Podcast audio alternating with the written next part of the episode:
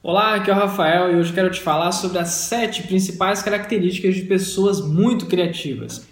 A primeira delas é a fluência, que é exatamente o número de ideias que você consegue ter a partir de um determinado assunto. Por exemplo, se eu pedir para você pensar em um círculo, quantas coisas você consegue pensar a partir de um círculo? A segunda é a variedade e a flexibilidade, que são várias soluções para um determinado problema. Por exemplo, o avião. Muita gente tentou desenvolver várias coisas lá, né, para poder voar, mas né, veio lá Santos Dumont e conseguiu desenvolver o avião. A terceira é a originalidade, que é você pensar em algo que ninguém pensou ainda. Por exemplo, você tem na sua casa com certeza um lavador de arroz. Então, é, na época, né, uma senhora estava na sua cozinha e viu a necessidade de lavar o arroz de uma forma mais eficiente. E aí surgiu o lavador de arroz. A quarto é a elaboração, que é você pensar em algo, formatar uma ideia, expandi-la e transformá-la em uma solução para um determinado problema. Por exemplo, tem um caso que é muito legal: uma fábrica de, de creme dental tinha um problema muito sério de que caixas chegavam vazias né, é, no, no mercado, caixas de, de pasta de dente. Né?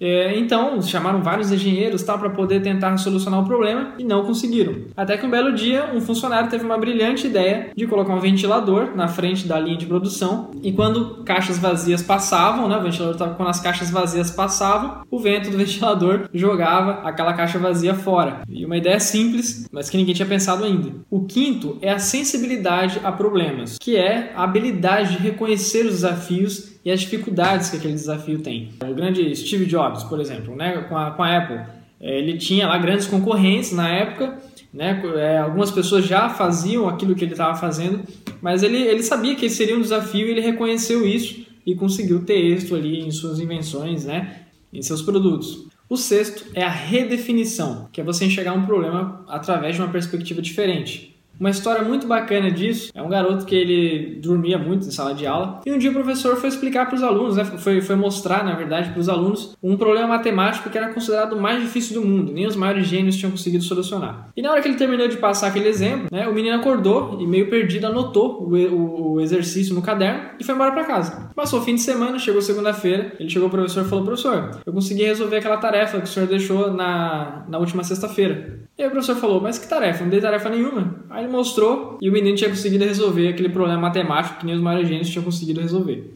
Bom, e o sétimo e último item é a tolerância à ambiguidade, que nada mais é do que você trabalhar com é, múltiplas soluções para um determinado problema. Né? É, você tem várias ferramentas ou vários caminhos para você chegar né, no mesmo resultado.